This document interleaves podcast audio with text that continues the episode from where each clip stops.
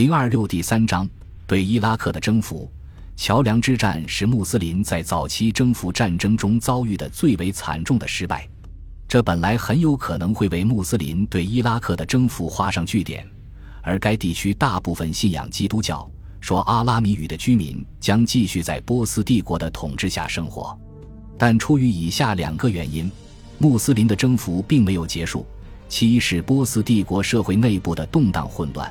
其二，则是新任哈里发欧迈尔坚定的复仇决心。穆萨纳似乎在桥梁之战中身负重伤，战后不久就伤重而亡了。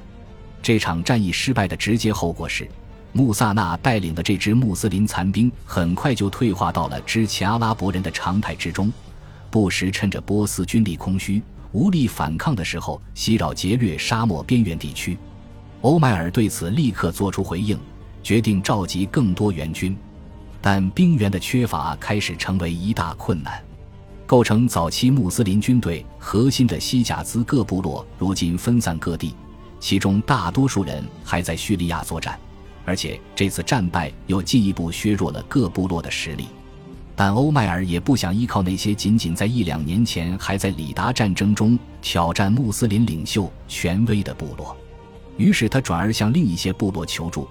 这些部落在刚刚结束的里达战争中多少保持中立态度。从西贾兹以南直到也门边境，是一片名叫萨拉特的山区。就是这片山区内的村庄和宿营地为穆斯林带来了大部分新的兵员。这些新征募的士兵由一位富有传奇色彩的部落领袖率领，他的名字叫做贾利尔本阿卜杜拉巴加里。一方面，贾利尔在穆斯林中间享有很高的声誉。他在穆罕默德归真的几年前就已皈依伊斯兰教，并且因此获得了圣门弟子的美名。另一方面，他也是一位拥有古老血统与高贵地位，并以此为傲的部落领袖。他并不认为皈依伊斯兰教会阻碍他这种地位高贵的人追求权势与声誉。从一开始，贾利尔就与穆萨纳关系紧张，在历史文献记载中。他们各自的拥护者都试图夸大他们的英雄事迹，这体现了他们之间的竞争关系。与此同时，新的威胁逐渐浮现在地平面上。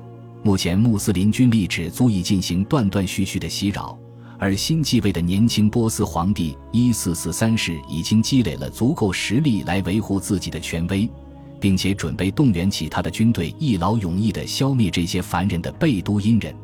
根据与这些历史事件年代最接近的作者亚美尼亚人谢别奥斯的记载，波斯军队多达八万人，而且他很可能还知道很多波斯军队内部的信息，因为当时有一些亚美尼亚王公率领着数支兵力，在一千至三千人不等的部队加入了波斯帝国军队。为了应对波斯人的威胁，欧迈尔组织起一支新的军队。为了解决指挥问题。他选择了一位分量颇重的早期穆斯林精英，萨阿德本艾比瓦加斯，来自麦加的古莱氏部族，但他也很早就加入了穆斯林。他还是一小队，据说在六百二十四年的白德尔战役中就曾与先知并肩作战并赢得胜利的老兵之中的一员。根据穆斯林传说，他以热血蛮勇而著称。在迁徙之前，有一次穆罕默德在麦加被他的敌人言语重伤。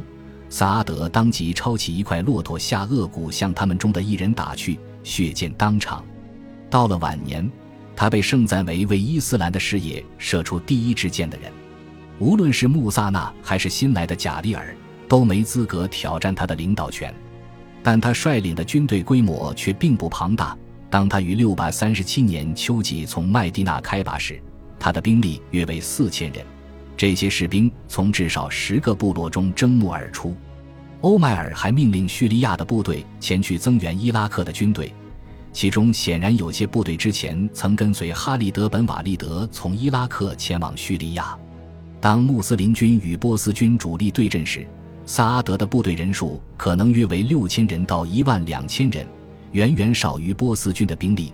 正如目前对穆斯林大征服最权威的观点中所提到的那样。尽管这场战役意义重大，但它似乎更有可能是一场两支规模更小的部队之间爆发的冲突。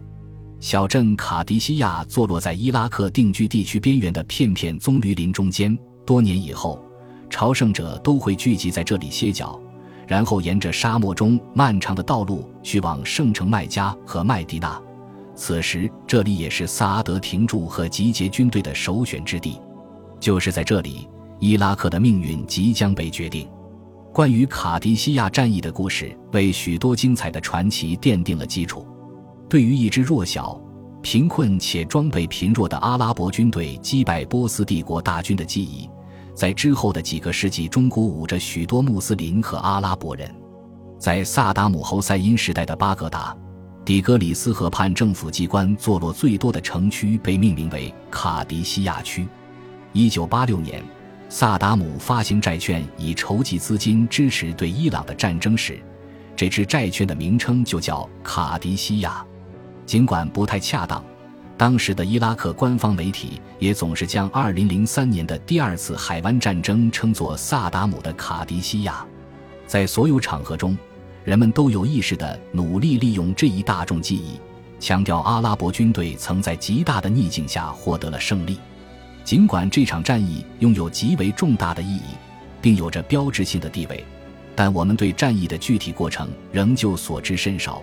许多细节的记录往往流于套路，甚至就连它的发生年份也是模糊不清。阿拉伯文史料一向对日期记载有较大争议，从六百三十五年到六百三十八年都有记录，但大部分历史学家都认为这场战役是在六百三十六年发生的。另一方面，近来对亚美尼亚文献的研究表明，战役的高潮阶段可能发生在六百三十八年的东正教圣诞节那天。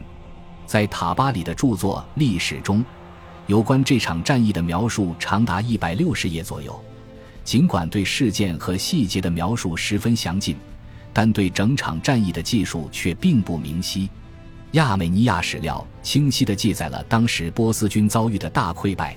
亚美尼亚王公们勇猛之前，与许多波斯贵族并肩拼死奋战，其中有两位最显赫的王公战死沙场。阿拉伯人的记载则从在麦地那的募兵和出征开始，着重记录了这次出征参与者的名字和所属部落。穆斯林军到达伊拉克边境之后，文献还记载了阿拉伯人的使节与波斯皇帝一四四三世之间的互动。根据记载，在穆斯林军中还召开了几次军事会议，并发生了争论，主题往往是他们不应太过深入萨瓦德的耕地与运河之间。而是应该在沙漠边缘发起战斗，这样一旦战局失利，他们就能够及时逃入沙漠。这种观点强调了穆斯林军的危险处境，同时也有记载描述了波斯人内部的争论。当穆斯林军队来到伊拉克的沙漠边缘，并开始袭掠定居地区时，当地领主急忙送信向首都泰西封新继位的年轻皇帝伊四四三世求援。皇帝便派遣鲁斯塔姆率领一支大军前去支援。之前在皇位斗争中，鲁斯塔姆就是一四四三世的主要支持者之一。他是一位久经沙场的老将，如今成了伊拉克颇有能力的摄政者。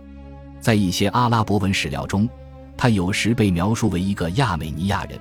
很明显，他指挥的军队中也包括亚美尼亚王公们率领的部队。而另一些史料则记载他来自哈马丹或雷伊，似乎他的势力范围主要是伊朗中西部的米底地区，而一四四三世的首要支持者则是南方法尔斯地区的贵族。各地区之间的内斗可能也对波斯帝国的战斗能力造成了损害。在阿拉伯文史料中，鲁斯塔姆被描绘成了一个经验丰富的智者形象，但他总是持悲观的态度。在伟大的波斯史诗。菲尔多西于一千年前后写成的《列王记》中，他被描绘成一个精明的智者，同时又是一个勇武的战士。他还是一个见识渊博的战行家，对贤者术士的建议不会掉以轻心。费尔多西还用大段诗行记录了一篇，据说是鲁斯塔姆在战前给他的兄弟写下的书信，其中预言了战役的失败和萨珊王朝的灭亡，皇家将失掉一切权威。无论胜利还是无上荣光，尊贵的太阳高高在上，睥睨大地，将临近的末日冷眼旁瞧侧望。无穷的战争与倾轧即在眼前，这使我心灵破碎，生路断绝。我晓得这是命中注定，无可辩夺。我沉默不语，只因无话可说。但为了波斯人，我将痛苦悲叹。萨珊加系将在此战毁于一旦。痛哉！伟大的皇冠与玉座，一切辉煌荣耀命定此刻没落。最后，他哀叹自己的死期将至。